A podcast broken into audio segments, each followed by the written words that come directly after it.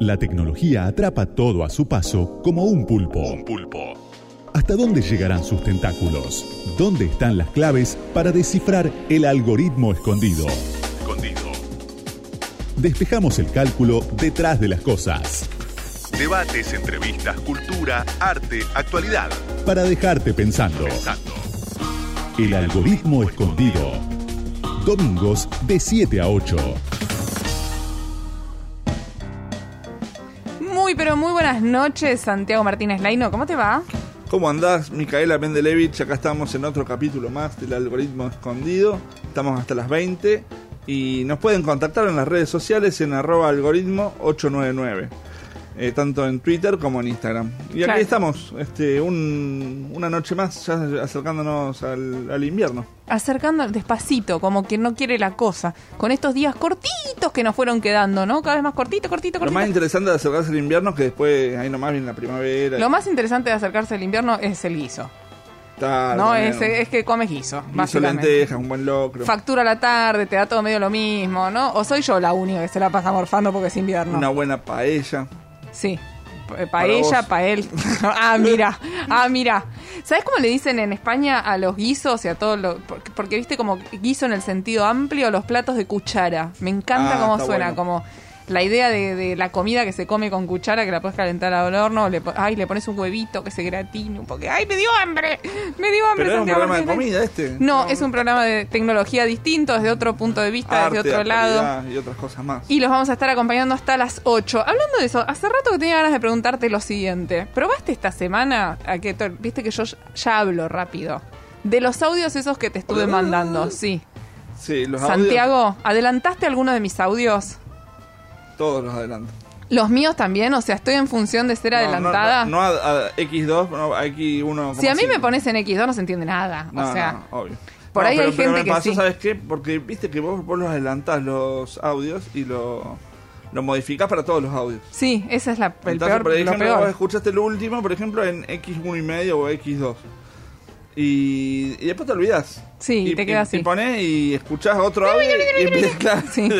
y te mandas de risa. Eh, no, no, me parece que eso es un error de la funcionalidad de, de lo- del adelantamiento de audio. Yo quiero adelantar a mi mamá, pero no a mi marido, por ejemplo. No, hay que ¿Por qué tengo que adelantar a O- O, todos? tendría que quedar algo, ¿viste? Porque no te queda nada en, Google- en, en Facebook, en la pantalla, que diga a cuánto lo, lo No, te queda ahí al lado del audio X1 Pero y lo- medio. X- una- sí, eso no me, no me gusta la idea. Está bueno si lo podés Igual seleccionar. no pasa nada, ¿viste? Porque lo cambias enseguida. Sí, pero ya estás que ya, te- ya te empezó acelerado, te No, mejor de predispuso dejarlo mal. en 1,5, entonces que se entiende todo y va rapidito. No me gusta porque me parece que deshumaniza al otro. Mm. La manera en la que el otro te está hablando importa. De hecho, nosotros trabajamos con la voz. Y si no, podemos hacer como las, este, las Publicidad ballenas de, de Buscando Nemo. Claro, de- ah, está bueno eso. Hablas ballenacio. Directamente mandás los audios así. Te quería pedir. Claro, ¿No? entonces- directamente lo mandas así, chau.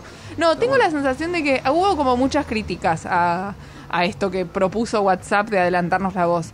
Yo creo que, no est- que, que estaría bueno si uno pudiera elegir a quién, a qué o cómo, porque no es lo mismo si vos estás escuchando audios para laburar, o sea, si sos un emprendedor y de repente alguien te está pidiendo el producto que vos haces con tal detalle que vos decís, dale, no me mandes un audio para eso. Y entonces Igual en ese caso lo adelantás. Me parece que es, es como una estrategia de distracción de, de WhatsApp con toda la otra... Con Justo. todo el tema de las condiciones, porque lo sacaron medio de la galera. Sí. Este, el viejo truco de, bueno, te saco esto, eh, y vamos para acá, mira para acá, Claro. cómo te adelanto. Y del otro lado te estaban poniendo un... ¿no? Claro, con las condiciones y todo eso se viene complicado. Ahora dijeron que viste que no que no le van a sacar más la- a quien no firme, quien no, no se adscriba, no le van a recortar ninguna funcionalidad. Ah, ¿en de serio? WhatsApp. O Esa sea- es la última. Pero bueno, viste, entre que te saco, no te saco, pongo esto, lo otro y. Y bueno, con WhatsApp, ah, con esto de los audios, como que uno va se va distrayendo y mientras este, siguen avanzando con, con, con el intercambio de datos personales. O sea que WhatsApp no va a limitar sus funcionalidades aún cuando vos no aceptes las condiciones. Eso es lo último que dijeron. Lo que pasa es, viste, cómo, cómo es esto. Tener que ver cuál es el último comunicado. Porque Yo tengo un par de cosas para decirle a WhatsApp. Quiero un buscador de José stickers. WhatsApp. No, José WhatsApp. Hola, José WhatsApp, no me adelantes el audio. Hay que empezar los audios así. No me adelantes el audio. Claro, los odio cuando estás enojado, terrible que alguien te los adelante. No, un buscador de stickers se pierde mucho tiempo en encontrar el sticker ideal. Y yo no lo tengo re- como nombrado de una forma. Por ejemplo, todas las mañanas yo mando el mismo sticker a mi mismo grupo. usar muchos stickers. no, es como que necesito ponerle un nombre. Igual si vas a usar muchos encontrar- stickers tenés- tenés- y, y sacás fotos y todo eso, atención con lo de Google Fotos. ¿Qué ¿Viste pasó? que pasó? Que a partir del primero de junio, o sea, todas las fotos que saques de acá en adelante te van a empezar a ocupar un espacio limitado en, en las cuentas gratuitas hasta llegar a los 15 gigas. Y después de ahí te los van a empezar a cobrar. Pero lo que no entiendo es, es- igual ahora te lo cobran. No, no, no. A- ahora tenés hasta 15 gigas no te sí, lo cobran. Sí. No, hasta, hasta ahora no te cobran nada. Google Fotos. Podías almacenar todas las que quisieras. Todas las que tenés previas al primero de junio del 2021, las tenés almacenadas ahí en Santi, Google pero Fotos. vos podías almacenar todo lo que quisieras hasta cierto punto, porque tenías una cosa limitada, los mails. Pero no había una condición, no decían que te, te iban a restringir. Podías al- este, Pero si te quedabas sin que lugar, te- tenías que borrar. Pero no, no contaba parte de- del lugar de tu cuenta de Google. Hasta ahora. Ah, Y a partir de ahora sí empieza a contar parte de tu cuenta de Google. Igual es, es algo, bueno, claro, el tema es que uno empieza, que te pagas el streaming, que pagas Paramount porque tiene la serie que querés, que pagas Netflix, Sí, y sí, cuando te quisiste dar cuenta es un montón, pero Google Fotos yo es un dólar y pico por mes. Sí, yo, yo también lo- lo tengo suscrito más que nada por, por los mails, porque para ampliar la cantidad de, de base de los mails, pero hay gente, mucha gente tiene su cuenta de Gmail que iba almacenando en Google Fotos y no tenía, este, un- no pagaba una suscripción. Pero bueno, vamos viendo con eso. Me parece que son las dos novedades de los últimos días de, de- de las dos aplicaciones que más usamos. ¿no? ¿A vos te gusta lo de WhatsApp o sentís que la tecnología nos está deshumanizando? Yo no soy mucho de los audios, entonces este, Claro. yo Pero- tengo, tengo una, una, una leyenda arriba en el, en el WhatsApp que digo, prefiero no escuchar audios. Ah, bueno, prefiero así. está bien. Mi papá directamente pone no escucho audios, no audios Este, te pone. no, no audio. Hay quien dice si- audios de más de un minuto no los escucho. Bueno, ahí ya viste que me, pon- me pones condiciones. Y Pero hay gente que manda audios largos. Yo tengo una. Vos una- encima una a veces lo amiga, usás para laburar. Una, una amiga que me, me han contado que manda audios de hasta nueve minutos. no, bueno, nueve minutos yo no te los Es escucho. un- Ni acelerado a dos, claro. Es como un Hablando de pod- podcast. ¿Qué?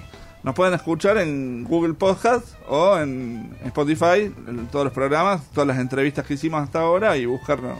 Todo lo del algoritmo escondido. Es muy fácil, entras a Spof- Spotify, entras a y nos pon- y pones buscar el algoritmo escondido, ese sí es, escribilo bien, algoritmo escondido, y entonces ahí nos puedes escuchar y también en Google Podcast, porque el resto de la semana nos extrañan. Pero mientras tanto, quédate ahí, quédate hasta las 8 en Radio con vos, que te acompañamos con el algoritmo escondido, tenemos un montón para hoy. El algoritmo escondido. Santiago Martínez Laino, Micaela Mendelevich. Radio con vos. Santi, la pandemia, la cuarentena, la pandemia, la cuarentena, la, la, la, toda la situación que estamos viviendo hace un año y pico, cambió un montón de cosas. Te, habrá, te habrás dado cuenta que también cambió la forma en la que habitas tu casa, que te diste cuenta que ese rinconcito que por ahí no era nada, lo convertiste en tu lugar de laburo, te hiciste un escritorio, la compu que Sí, por la ahí... conectividad de toda la familia. Es ¿no? impresionante. La, compu que la usas todo el tiempo. todo el tiempo y, y además a mí me resulta muy loco cómo fuimos como eh, mutando también y abarcando distintos lugares de la casa, ¿viste? Como medio casa tomada de Cortázar, fuimos tomando la casa eh, todos para, para, para poder sacarle... el- Y por ahí no teníamos todos los implementos para conectarnos. ¿Y qué pasó? Pasó que salimos todos a comprar juntos distintas cosas. Los que hacemos radio en casa necesitamos algunas cosas, los que laburaban con la compu otras, incluso los chicos que están haciendo educación virtual también. Y hay algunas empresas, como le pasó a Logitech, de la cual vamos a hablar ahora, que tuvieron un crecimiento del 100% en el último año fiscal. Vamos a hablar con Maximiliano Hernández, que es eh, manager regional de eh, para el Cono Sur de Logitech. Hola Maximiliano, ¿cómo estás? Micaela Mendelevich y Santi Martínez Laino, te saludamos. Hola Micaela, hola Santi, ¿cómo andan? Hola, ¿cómo andás? Y sí, tal cual, tal cual, tal cual lo dijiste vos, Micaela. Es eh, un año atípico para, para el mercado. Eh, a nosotros nos gusta decir que, bueno, digamos, esta nueva realidad, ¿no? Que es la virtualidad, nos obligó a todos a pensar un- una nueva manera de vivir y interactuar con la tecnología. Mm. Eh, y, y, y como vos bien contaste, ¿no? O sea, nosotros entendemos que dentro de la pandemia hubo dos o tres olas eh, de, de equipamiento tecnológico, digamos. La primera parte ¿Cuál- eh, cuál- fue cuando la gente... ¿Cuáles fueron la- esas olas? ¿Cómo, ¿Cómo las describirías? ¿En qué momentos? Sí, la, la primera parte fue, digamos, eh, cuando la gente eh, de un día para otro se encontró en la casa y tenía que resolver un problema que era Claro. ni más ni menos que más donde convivía más de una persona, de tener un lugar para poder llevar adelante sus actividades, sean laborales o escolares, sin molestar al otro.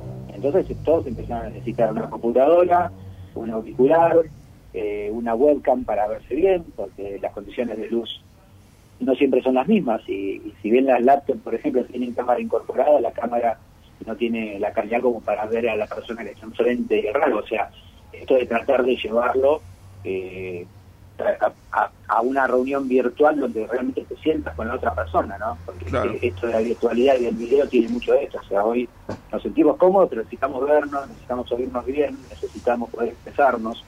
Eh, y no es un tema menor, no estábamos preparados para eso, no, no, no conocíamos eso. No había sido una necesidad. No tan masivamente, aparte. ¿Cómo? Aparte, no, no había sido una necesidad tan- en forma tan masiva y al mismo tiempo para tanta gente, digo. No, no, absolutamente.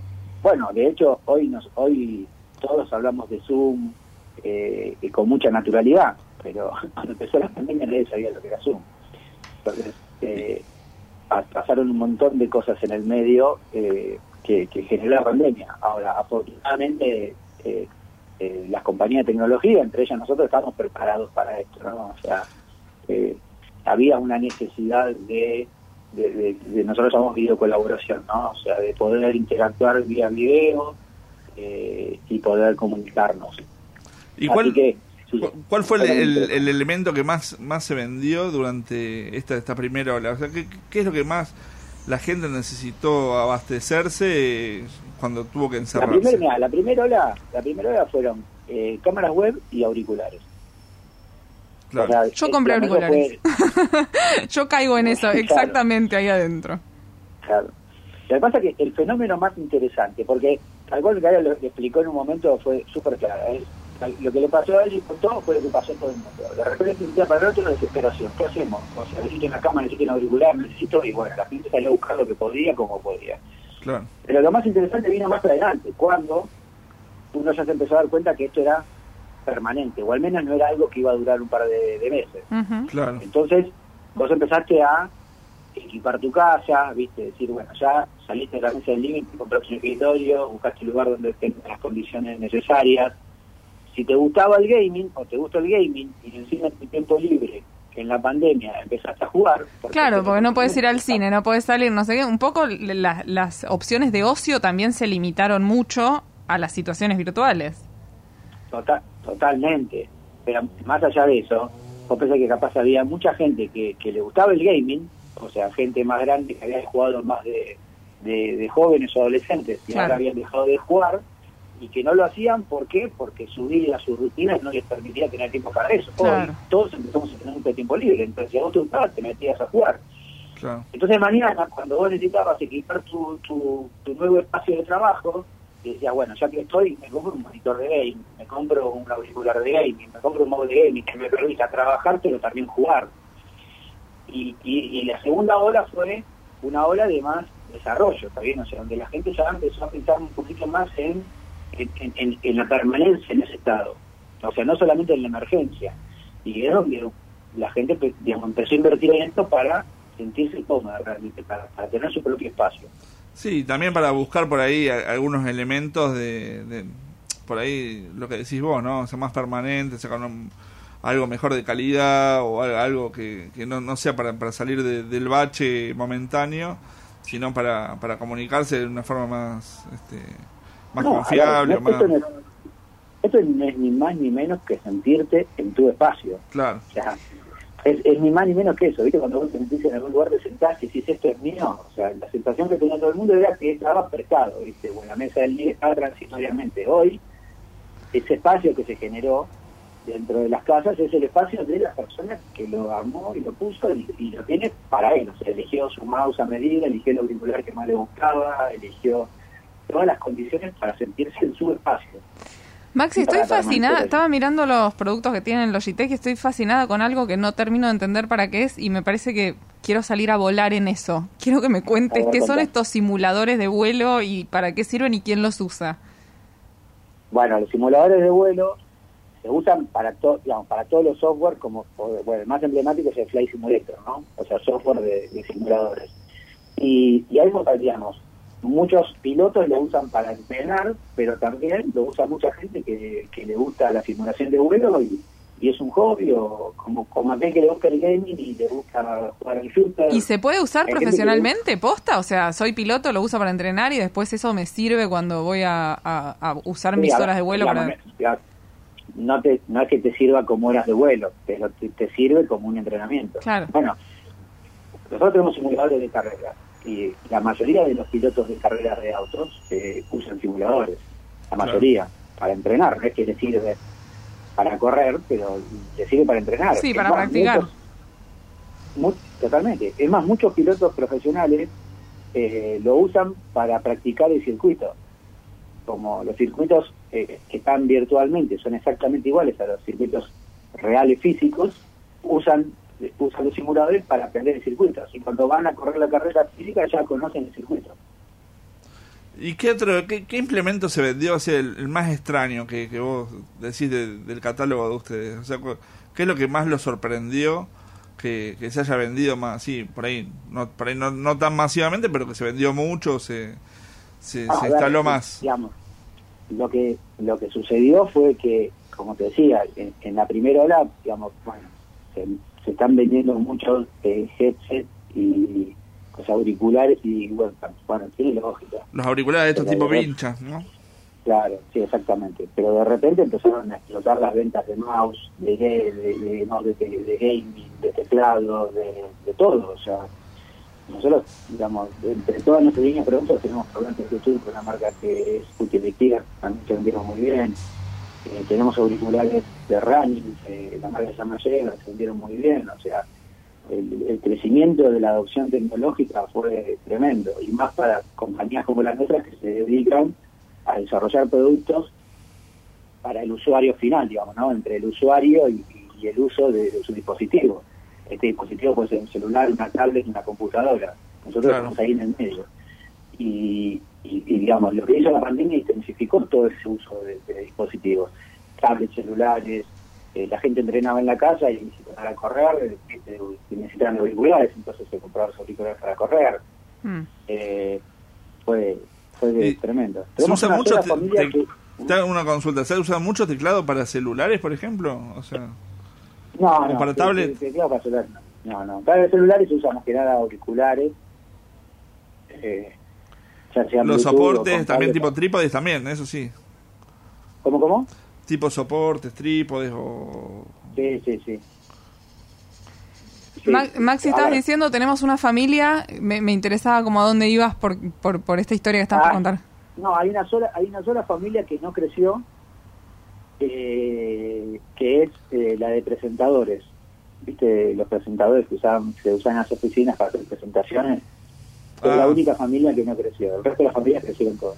Claro, tiene sentido. Las presentaciones ahora las haces sentado por Zoom Claro. compartiendo pantalla, ¿no? Tiene lógica. ¿Hace cuánto Claro. que trabajas en Logitech? Diez años. ¿En qué momento te diste cuenta? Empezó en enero un virus, dijeron, no, bueno, no es nada, no va a venir, no va a pasar nada, cuarentena. ¿En qué momento te diste cuenta que la empresa iba a explotar y que iban a ser uno de los pocos que le iban a pasar bien con algo con lo que todo el mundo le estaba pasando mal? La verdad fue, no, si te dijera que estábamos preparados, te miento. No, nunca, digamos, nos fuimos dando cuenta sobre la marcha. O sea, si, si bien, o sea, hubo efectos lógicos, ¿no? Que vos decís, bueno, mira, se está vendiendo más webcam y tiene lógica, la gente está en la casa. Pero no, no se esperaba ningún, ninguna de las compañías del rubro tecnológico que tuvieran una explosión de consumo esperábamos eh, que, que eso sucediera, inclusive cuando estamos en la pandemia. O sea, eh, la, la aceleración del consumo y la adopción de tecnología fue muy fuerte. ¿Y vos Muy con tu laburo cuándo te diste cuenta? ¿Cuándo dijiste, wow, esto es un flash lo que está pasando? Sí, ya, yo ya en marzo ya nos dimos cuenta que era algo, o sea, porque eh, para todo, como cualquier compañía, ¿no? O sea, el- digamos, nosotros estamos rodeados de un ecosistema, ¿no? Distribuidores, clientes, Claro. eh, vendedores. Entonces, cuando todos te empiezan a contar lo que empieza a pasar, Claro. Ya, ya te das cuenta que, que va a explotar, ¿no? Pero bueno, este, si vos me decís hasta ese marzo, vos pensaste que iba a pasar esto, no, no, no, no, estaba mapeado, bajo ningún punto de vista. Más allá de que es un rubro en el que estamos nosotros que, está- que está creciendo, que viene creciendo año tras año, que la gente cada vez adopta más tecnología. eh, o sea, digo, no es que es un rubro que estaba ni maduro, ni decayente, ni nada por el estilo, porque la explosión de consumo fue tremenda. Quiero un simulador de vuelo. Para... Tengo un, nuevo- un Bueno. nuevo hobby que quiero hacer. Me re divierte. Muchas gracias, Maxi, por la comunicación. Un placer, un placer. Gracias a ustedes por el llamado. Gracias. Le Muchas re, gracias. Le remangué un simulador de vuelo al chavo. No, quiero un simulador. O el de carrera, porque claro, no puedes volcar, no puedes andar chocando gente y mientras tanto te divertís Sí, ¿vos manejando, ¿no? chocando ¿Qué? gente? Sí, por supuesto. A mí el Fortnite no me engancha, pero los de carreras me parecen geniales, con volantes. Eh, hablábamos con Maximiliano Hernández, manager, manager regional de Logitech para el Cono Sur, que tuvieron una- un crecimiento en el último año fiscal del 100%. O sea, en un momento hicieron pimba y nunca dejaron sí. de vender. Fue, la verdad, este muy interesante porque son justamente los sectores que, que a contramano de, de otros sectores pudieron aprovechar eh, estos, estos meses con otro tipo de consumos. El algoritmo escondido. Micaela Mendelevich, Santiago Martínez Laino. Hasta las 8. Radio con Voz 899.